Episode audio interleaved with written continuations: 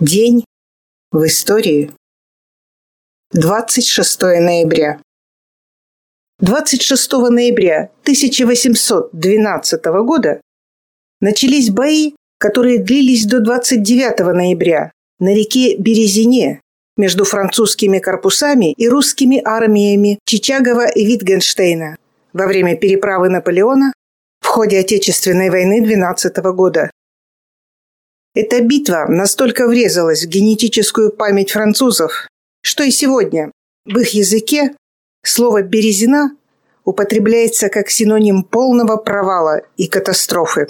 Силы Наполеона, по разным оценкам, составляли 30-40 тысяч боеспособных солдат. Из них 7-8 тысяч гвардии.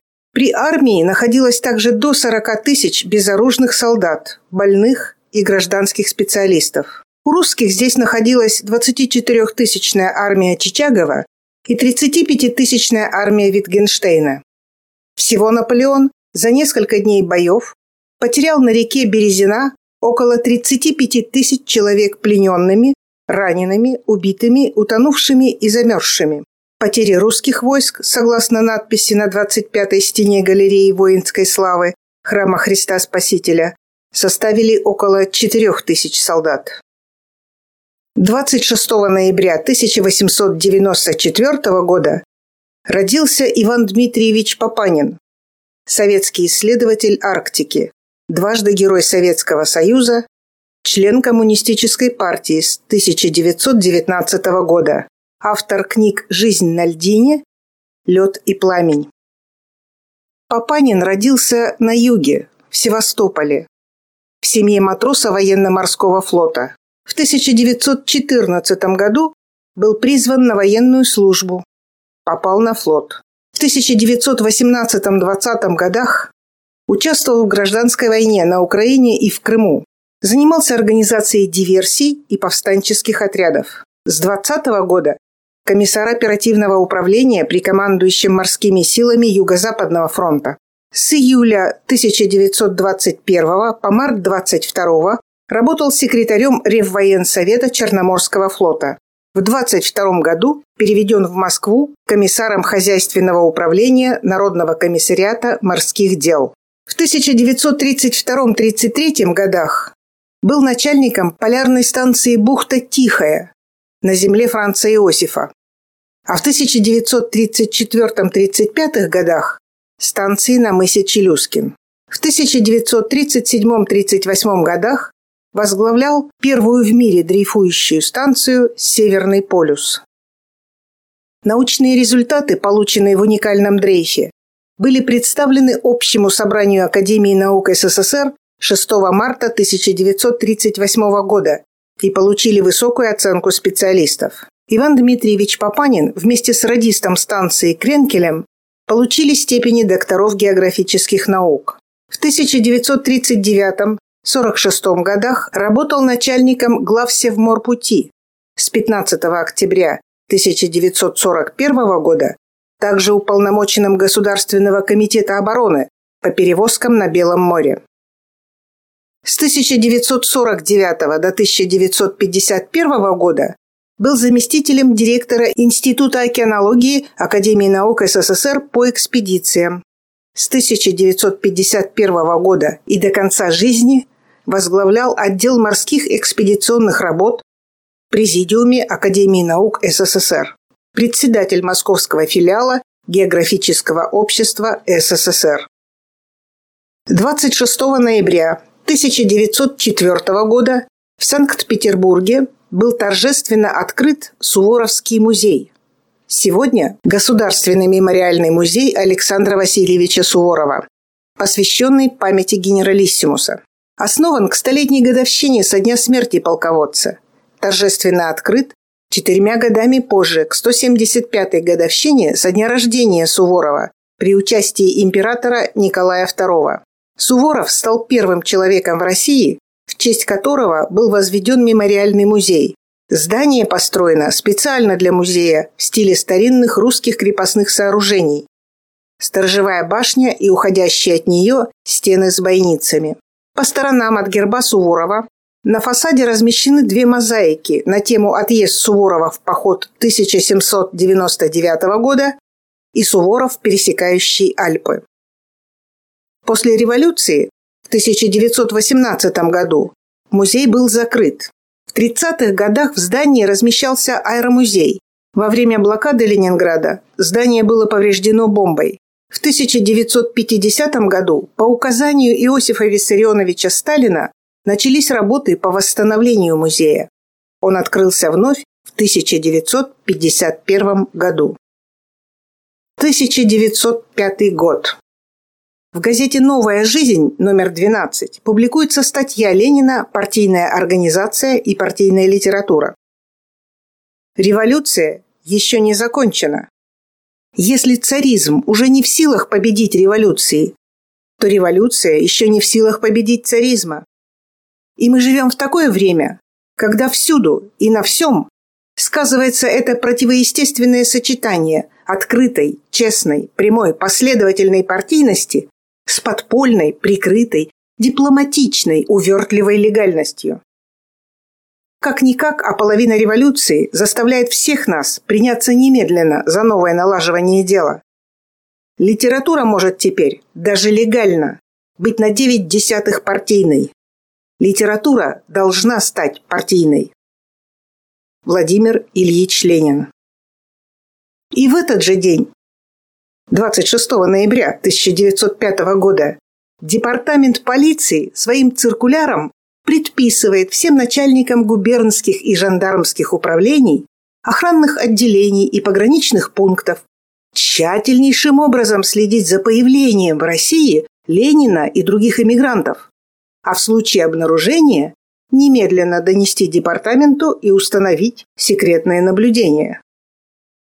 Правда, Ленин уже пять дней нелегально живет в Петербурге. В эти дни в Севастополе происходило Севастопольское восстание моряков.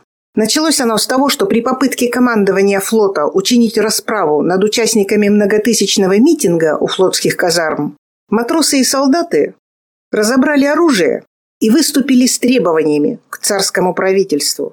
В восстании приняли участие матросы флотской дивизии, часть солдат 49-го Брестского пехотного полка, рабочие Адмиралтейства, всего более 2000 человек. Севастопольская военная социал-демократическая организация стремилась придать стихийному выступлению организованный характер, вовлечь в него все корабли и части флота. 26 ноября к восставшим присоединились матросы крейсера «Очаков». 28 ноября – броненосца «Святой Пантелеимон», бывший Потемкин, руководимые матросами-большевиками Гладковым, Антоненко, Частником и другими. Восставшие избрали Совет матросских солдатских рабочих депутатов, который выработал требования к царскому правительству, созыв учредительного собрания, учреждение демократической республики, установление свободы слова, митингов и собраний, введение восьмичасового рабочего дня, сокращение сроков и улучшение условий воинской службы. Большевики стояли за решительную вооруженную борьбу, рассчитывая на присоединение к восставшим всего флота. По предложению матросов, командование восставшими взял на себя лейтенант Петр Петрович Шмидт, руководивший восстанием на крейсере «Очаков». Утром 28 ноября Шмидт поднял на Очакове флажный сигнал «Командую флотом». К полудню в руках восставших было 12 кораблей, экипажи которых насчитывали более 2200 человек. Броненосец «Святой Пантелеймон», крейсер «Очаков», минный крейсер «Гридень», минный транспорт «Бук», канонерская лодка «Уралец», эскадренные миноносцы «Заветный» и «Свирепый», миноносцы номер 265, 268, 270, учебные суда «Днестр» и «Пруд». На мятежных кораблях были подняты красные флаги. Численность восставших на берегу достигла 6 тысяч человек. С Очакова была направлена телеграмма царю с требованием немедленно созвать учредительное собрание и заявлением, что флот перестает повиноваться царскому правительству. В результате нерешительности Севастопольского комитета РСДРП где преобладали меньшевики. Восставшие были изолированы. Власти подтянули к Севастополю до 10 тысяч войск, привели в боевую готовность артиллерию всех кораблей и батареи крепости. Восставшим был предъявлен ультиматум о капитуляции, но революционные корабли отвергли его и вступили в неравный бой. От огня корабельной и крепостной артиллерии крейсер «Очаков» получил значительные повреждения. Многие моряки погибли. Через полтора часа боя оставшиеся в живых покинули корабль. Петр Петрович Шмидт с 16-летним сыном и матросами перешел на миноносец номер 270 и при высадке на берег был арестован. Обстрел казарм дивизии продолжался вечером и ночью. Утром каратели взяли казармы штурмом. Было арестовано свыше двух тысяч человек. Расправа была жестокой. Лейтенант Шмидт, матросы Гладков, Антоненко, кондуктор-частник были приговорены к смертной казни и расстреляны 19 марта 1906 года. 14 человек к бессрочной каторге, 103 человека – каторжным работам. 151 человек был направлен в дисциплинарные части. Более тысячи человек наказаны без суда. 26 ноября 1918 года Центральный комитет РКПБ принял постановление о переходе в наступление на всех фронтах, прежде всего на Южном фронте. 26 ноября 1919 года в Берлине завершился первый съезд Коммунистического интернационала молодежи. В 1924 году, 26 ноября, была провозглашена Монгольская Народная Республика. 1939. 26 ноября 1939 года на советско-финской границе произошел Майнильский инцидент, ставший формальным поводом для начала Зимней войны между СССР и Финляндией 1939-40 годов. В этот день в 15.45 с финской стороны был произведен артиллерийский обстрел советской территории. В результате в районе деревни Майнила были убиты четыре бойца рабоче-крестьянской Красной Армии, трое рядовых и один младший командир. Наркомат иностранных дел СССР выступил с нотой протеста к правительству Финляндии и потребовал отвести все финские войска от границы на 20-25 километров. Финская сторона заявила о своей непричастности к инциденту и предложила отвести от границы на 25 километров также и советские войска. Предложение выглядело неприкрытым издевательством. Ведь в этом случае между границей и Ленинградом не должно было остаться ни одного красноармейца. После этого СССР аннулировал договор о ненападении между двумя странами и разорвал дипломатические отношения с Финляндией. 30 ноября войска рабоче-крестьянской Красной Армии Ленинградского военного округа перешли границу, а Финляндия объявила СССР войну, которая закончилась только 13 марта 1940 года. 1943. 26 ноября 1943 года в ходе Гомельско-Речицкой наступательной операции советские войска освободили город Гомель от фашистских захватчиков. 1944. 26 ноября 1944 года Съезд народных комитетов Закарпатской Украины в Мукачево принял манифест о воссоединении Закарпатской Украины с Украинской Советской Социалистической Республикой. 1963 год. 26 ноября 1963 года День рождения телепередачи «Спокойной ночи, малыши». Детская телевизионная передача «Спокойной ночи, малыши» – это уникальный и успешный проект в истории не только российского, но и мирового телевидения. Ведь со дня своего основания и до сегодняшнего дня эта передача всегда была популярна. Ее смотрит уже третье поколение зрителей. В СССР она стала первой семейной познавательно-развлекательной программой. Таким было 26 ноября в нашей истории.